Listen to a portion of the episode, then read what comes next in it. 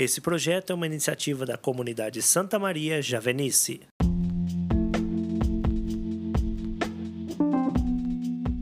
Olá, queridos irmãos e irmãs. Hoje é quinta-feira, dia 30 de setembro de 2021.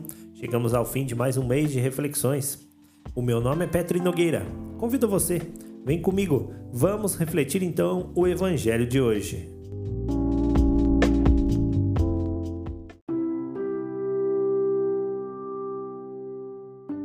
O texto do evangelho de hoje está no livro de Lucas, capítulo 10, versículos de 1 a 12. O Senhor escolheu outros setenta e dois e enviou-os dois a dois à sua frente, a toda cidade e lugar para onde ele mesmo devia ir. E dizia-lhes: A colheita é grande, mas os trabalhadores são poucos. Pedi, pois, ao Senhor da colheita que mande trabalhadores para a sua colheita. Eis que vos envio como cordeiro para o meio de lobos. Não leveis bolsa, nem sacola, nem sandálias, e não vos demoreis para saudar ninguém pelo caminho. Em qualquer casa em que entrardes, dizei primeiro: A paz esteja nesta casa. Se ali morar um amigo da paz, a vossa paz repousará sobre ele, senão ela retornará a vós. Permanecei naquela mesma casa Comei e bebei do que tiverem, porque o trabalhador tem direito a seu salário. Não passeis de casa em casa. Quando entrardes numa cidade e fordes bem recebidos, comei do que vos servirem, curai os doentes que nela houver, e dizei: O reino de Deus está próximo de vós. Mas quando entrardes numa cidade e não fordes bem recebidos, saindo pelas ruas, dizei: até a poeira de vossa cidade que se grudou aos nossos pés, sacudimos contra vós. No entanto, sabei que o reino de Deus está próximo. Eu vos digo: naquele dia, Sodoma receberá sentença menos dura do que aquela cidade.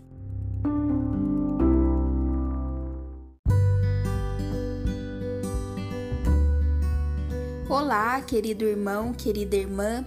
Me chamo Jéssica, sou membro da comunidade Santa Maria Javenice e é com grande alegria que compartilho com você hoje a palavra de Deus. Inicio louvando a Deus por mais um dia de vida, por mais uma oportunidade de escutar a Sua palavra. E se você também deseja, agradeça por esse dia e pela palavra de Jesus que vem tocar os nossos corações. O Evangelho de hoje se faz atual para os tempos em que estamos vivendo. No Evangelho, Jesus escolhe alguns e os envia. Envia porque existia necessidade de se proclamar a verdade, de apresentar a verdade a cada canto. Não se sabia o que se encontraria no meio dessa missão. Não se sabia como os corações acolheriam a verdade proclamada, mas de uma coisa era certa: era necessário que a missão acontecesse. Era necessário que se anunciasse que o reino de Deus está próximo. Ao refletir o Evangelho, sinto que a palavra de Jesus se faz atual pois no tempo em que estamos vivendo também existe essa necessidade. Esse mesmo anúncio é necessário que Jesus Cristo seja proclamado, que corações sejam transformados, e isso só será possível se a palavra for anunciada.